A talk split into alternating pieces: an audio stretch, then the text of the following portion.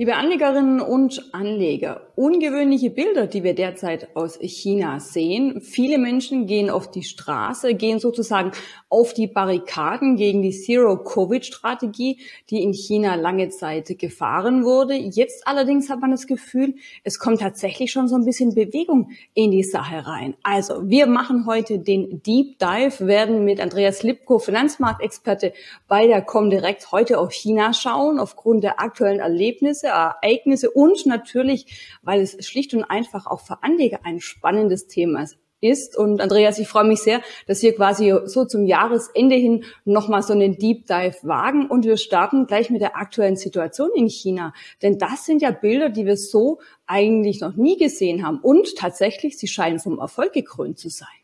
Ja, Conny, da hast du vollkommen recht. Vor allen Dingen muss man ja sehen, Sieht man das historisch, ist ja tatsächlich diese Zero-Covid-Policy ja in China auch entstanden. Man hatte damit sofort reagiert und hat ganz restriktiv und totalitär auf die Ereignisse aus der Covid-Pandemie im Endeffekt reagiert, währenddessen wir hier ja doch andere Regelungen gefunden haben, ist in China wirklich ganz, ganz rigide dagegen vorgegangen worden. Und was natürlich interessant ist, dass diese Zero-Covid-Policy tatsächlich bis heute oder bis zu letzter Woche wirklich in dieser Stringenz durchgeführt wurde.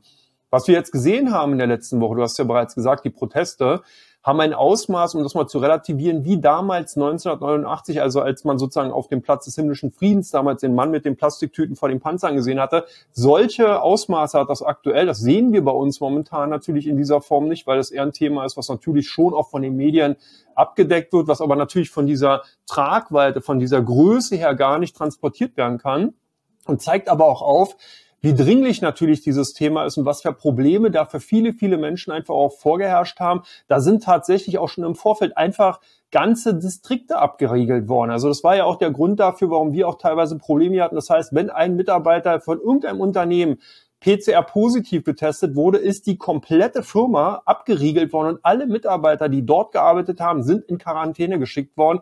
Und das ist natürlich ein Ausmaß, was wir uns überhaupt nicht vorstellen können. Und was natürlich auch äh, unheimlich belastet. Also ich stelle mir das auch vor, so im privaten Umfeld, also wenn man ständig nach Hause geschickt wird, äh, sein ganzes Sozialleben nicht mehr fahren kann. Abgesehen davon natürlich auch beim Gehalt merkt man es natürlich, wenn dann entsprechende Ausfälle kommen. Also es ist natürlich schon auch eine sehr schwierige Situation. Wir haben ja im Lockdown einiges selbst miterlebt und können so ein bisschen nachempfinden. Jetzt kommt aber tatsächlich auch ein bisschen Bewegung in die Sache rein. Ist das so ein kleiner Hoffnungsschimmer oder meinst du, Sie werden tatsächlich von dieser Strategie im Großen abweichen? Also es gibt hier viele Aspekte und du hast gerade auch einen ganz, ganz wichtigen natürlich auch angeführt. Die Unzufriedenheit bei den Menschen hat zugenommen, gerade was sozial. Der Mensch ist ein soziales Wesen und möchte natürlich nicht isoliert werden. Und wenn man eben im Endeffekt dann in Quarantäne sich befindet, ist man quasi isoliert. Und das hat zu sehr, sehr hohen und vielen sozialen Unmut geführt. Der zweite Punkt ist der, das hast du bereits auch schon gesagt, das ist natürlich die Kostenfrage. Sowohl für den Arbeitnehmer, der in diesem Fall ja keine Gehälter oder keine Löhne bekommt, als auch natürlich für das Unternehmen, was ja dann eben auch Verdienst beziehungsweise Umsatzausfälle hat führte das dazu, und das hat man bei den Konjunkturzahlen aus China bereits gesehen, dass der Konsum zurückging, dass Unternehmen weniger verdient haben und dass sich die insgesamte konjunkturelle Leistung, das Bruttoinlandsprodukt in China, doch dramatisch abgekühlt hat. Das hört sich jetzt vielleicht ein bisschen härter an, man muss das aber sehen, aus was für einem Niveau sind wir denn äh, ähm, ähm, prä-Covid sozusagen gekommen und wo sind wir aktuell? Das sind schon tatsächlich ganz schön große Rückgänge. Und last but not least belastet natürlich diese Maßnahmen, die ergriffen wurden, extrem die Staatskasse und hier natürlich das Gesundheitswesen. Das hören wir ja teilweise am Rand auch bei uns natürlich, wie teuer die Covid-19-Pandemie insgesamt war. Das ist in China natürlich ein ganz, ganz anderes Ausmaß und hat auch ganz andere Ausmaße, weil man hier einfach aufgrund der PCR-Testaktivitäten eine riesige Summe an Kosten im Endeffekt erzeugt, die ja bezahlt werden müssen. Und das kann der chinesische Staat in dieser Form lange nicht durchführen. Ja, jetzt ähm, begleiten wir das Ganze so ein bisschen aus der Entfernung, aber ähm, ganz ehrlich, wir spüren es ja im täglichen Doing auch. Also sprich, die Lieferkettenproblematik äh, ist für uns natürlich nach wie vor greifbar. Sprich, was sich in China tut, hat auch für uns große Auswirkungen. Ja, auf jeden Fall. Wer aufmerksam die letzte Berichtssaison verfolgt hat, der hat bei vielen Unternehmen, gerade aus dem Maschinenbau, aus dem Automotive-Bereich äh, mitbekommen, dass die Vorstände hier sehr, sehr vorsichtig waren, was die Prognosen angeht, aber eben auch darauf hingewiesen haben, dass viele Umsätze und Gewinnrückgänge, die verzeichnet wurden, genau dadurch entstanden sind. Viele Autobauer hätten herzlich gerne viel, viel mehr Autos produziert, konnten sie aber nicht, weil eben wirklich teilweise es daran lag, es konnten irgendwelche Bauteile nicht geliefert werden. Demzufolge kann der Wagen nicht ausgeliefert ausgeliefert werden. Ich ähm, kann ja mal plakativ halt sagen, man muss sich halt vorstellen, man bestellt sich halt ein Auto und da fehlt halt zum Beispiel der Griff alleine, um entsprechend die Tür aufzumachen. So ein Wagen kann dann tatsächlich nicht ausgeliefert werden. Und das zog sich durch viele Bereiche im Truck-Bereich, im Automotive-Bereich, halt im Pkw-Bereich und zieht sich halt durch ganz, ganz viele Branchen und Sektoren so durch, dass wir hier natürlich auch in den westlichen Industrienationen die Auswirkungen davon direkt betroffen äh, oder gesehen haben und betroffen worden sind. Und das hat tatsächlich damit zu tun hat, um hier auch noch eine Perspektive oder beziehungsweise es mal zu zeigen, was da eben wirklich äh, passiert ist, dass eben zum Beispiel große Containerhäfen in Shanghai, in Shenzhen, beziehungsweise in Shanghai oder in Hongkong entsprechend dann die Schiffe, die Containerschiffe nicht mehr abgefertigt haben und dann entsprechend natürlich dort einfach ein riesiger Stau passiert ist, weil Schiffe, die dann hätten abgefertigt werden sollen, die davon eigentlich nicht betroffen waren, nicht abgefertigt wurden. Und damit ist sozusagen ein ganz, ganz langer Rattenschwanz entstanden, der durchaus noch einige Wochen, Monate braucht, um erstmal abgefertigt werden zu können. Insofern werden wir das hier auch mit viel äh, Spannung verfolgen, wie sich das Ganze weiterentwickelt, inwieweit gelockert wird und tatsächlich wieder so ein bisschen Normalität in China passiert und dementsprechend auch in unsere Lieferketten und andere Themen. Aber auch der Immobilienmarkt war ein richtig heißes Eisen in den äh, letzten Monaten, muss man sagen. Äh, viele sagen, da ist so ein bisschen eine Blase zerplatzt. Wie ist denn der aktuelle Stand? Ja, hier muss man sagen, der Immobiliensektor in China nimmt eine ganz, ganz spezielle und ganz wichtige Rolle ein. Die Immobilie ist für den chinesischen Bürger sozusagen wie bei uns eine Lebensversicherung vor 20 Jahren. Also man hat hier wirklich den, der Immobilie an sich gibt man schon aus gesellschaftlicher und eben aus sozialer Form eine ganz, ganz hohe Bedeutung. Die erste Immobilie kauft man für sich, die zweite dann meistens für die Eltern und die dritte tatsächlich dann ebenfalls wieder für Bekannte. Und das zieht sich dann eben so durch, dass halt viele Chinesen versuchen, ganz viele Immobilien entsprechend zu erwerben. Das vielleicht nochmal so ein bisschen zur Einordnung.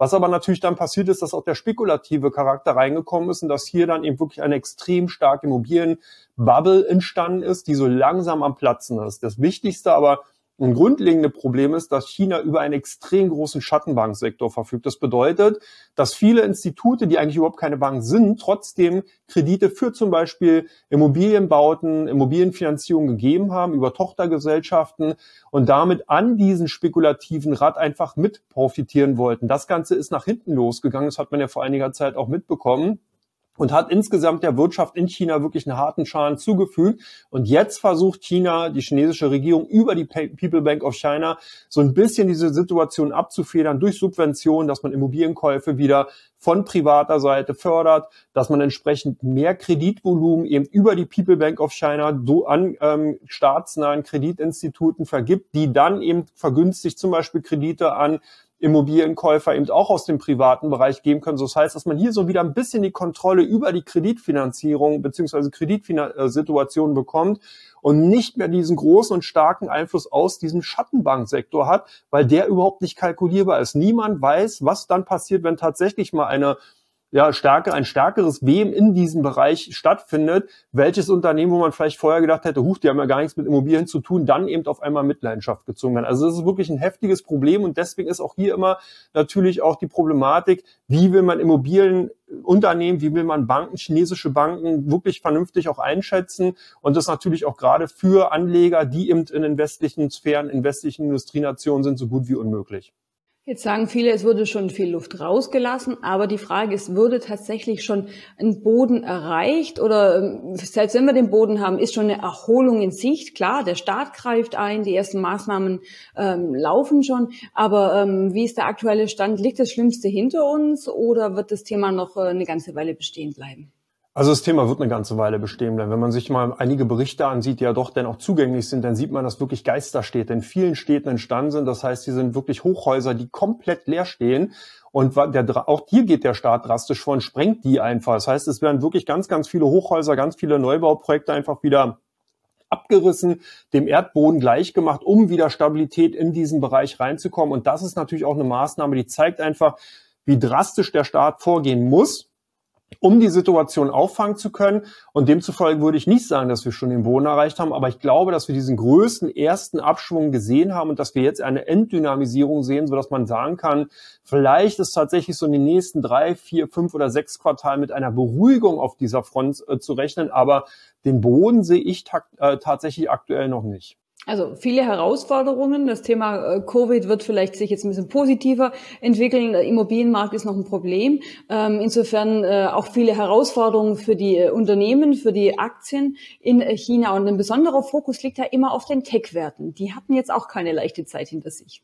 Nee, das kann man wirklich sagen, Conny, hast du vollkommen recht. Guckt man sich natürlich dann zusätzlich noch die ganzen Querelen an, die zum Beispiel Jack Ma hatte mit der Regierung und die dann vollends auf Alibaba abgestrahlt haben. Man denke an End Financial IPO, was abgesagt werden musste, weil eben hier die Querelen eben vorhanden waren.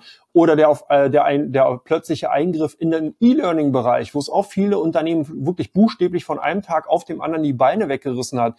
Gaming-Sektor, wenn man an Tencent denkt, die eben viele Beteiligung an chinesischen Gaming-Unternehmen haben, wo eben dann auf einmal die Regierung auch sagte, Gaming ist sozusagen Opium für das Hirn, was ja wahrscheinlich auch richtig ist, aber wo man dann eben auch von einem Tag auf den anderen die Grundlage von vielen Unternehmen buchstäblich halbiert oder sogar ganz weggezogen hat. Man hat hier ganz restriktiv in diesen Bereichen eingegriffen und das sind nur wenige Beispiele, die einfach zeigen, wie wirklich stark natürlich dann eben der chinesische Staat in vielen Bereichen Eingriffe tätigen kann und das eben auch macht und wie unvorhersehbar solche Eingriffe sind und eben natürlich dann auch nicht spurlos an den Aktienkursen vorbeigehen. Nichtsdestotrotz bleibt der Technologiesektor insgesamt gerade in China hochspannend. Wenn man sich auf Unternehmen eben fokussiert, die vielleicht nicht gerade im E-Learning-Bereich, im Gaming-Sektor unterwegs sind, dann hat man hier sicherlich auch zukünftig und perspektivisch auf mehrere Jahre, und das ist ganz wichtig, wirklich eben auch Möglichkeiten an dem zukünftigen Wachstum, was auch wieder sich einstellen wird, weil China einfach wirklich ein,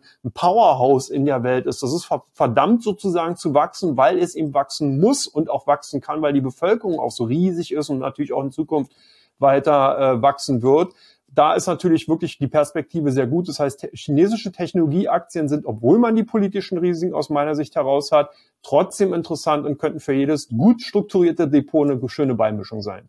Und wenn du äh, gerade so ein bisschen die Namen aufgezählt hast, Alibaba, Tencent, das waren ja so äh, richtige Börsenstars. Da fragt sich natürlich jetzt schon manch einer, ist da die beste Zeit schon vorbei oder wurden die zu Unrecht abgestraft? Äh, blicken wir gerade mal auf die Unternehmen Alibaba, Tencent. Äh, was tut sich da? Wie schätzt ihr das ein?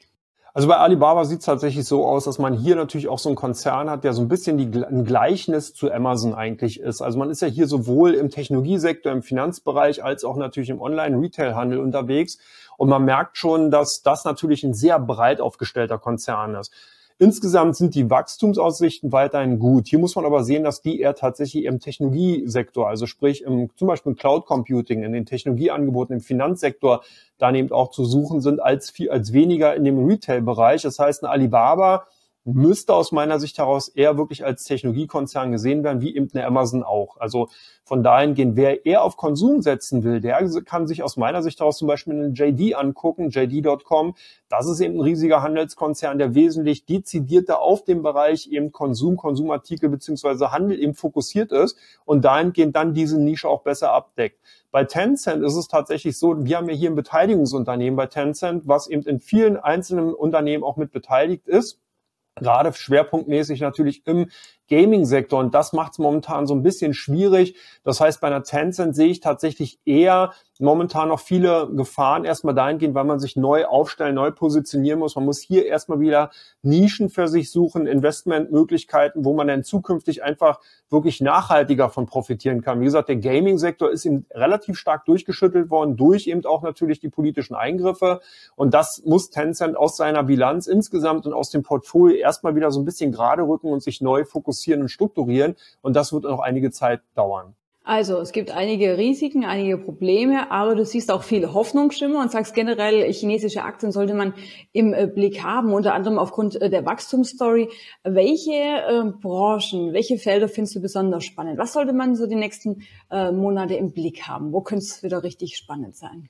Also ich denke, hier muss man äh, kann da natürlich, wenn man ein bisschen spekulativer unterwegs ist, eher auf den ähm, Digitalisierungssektor setzen. Also wirklich auf die Unternehmen, die ganz stark im Bereich der Technologie eben beheimatet sind.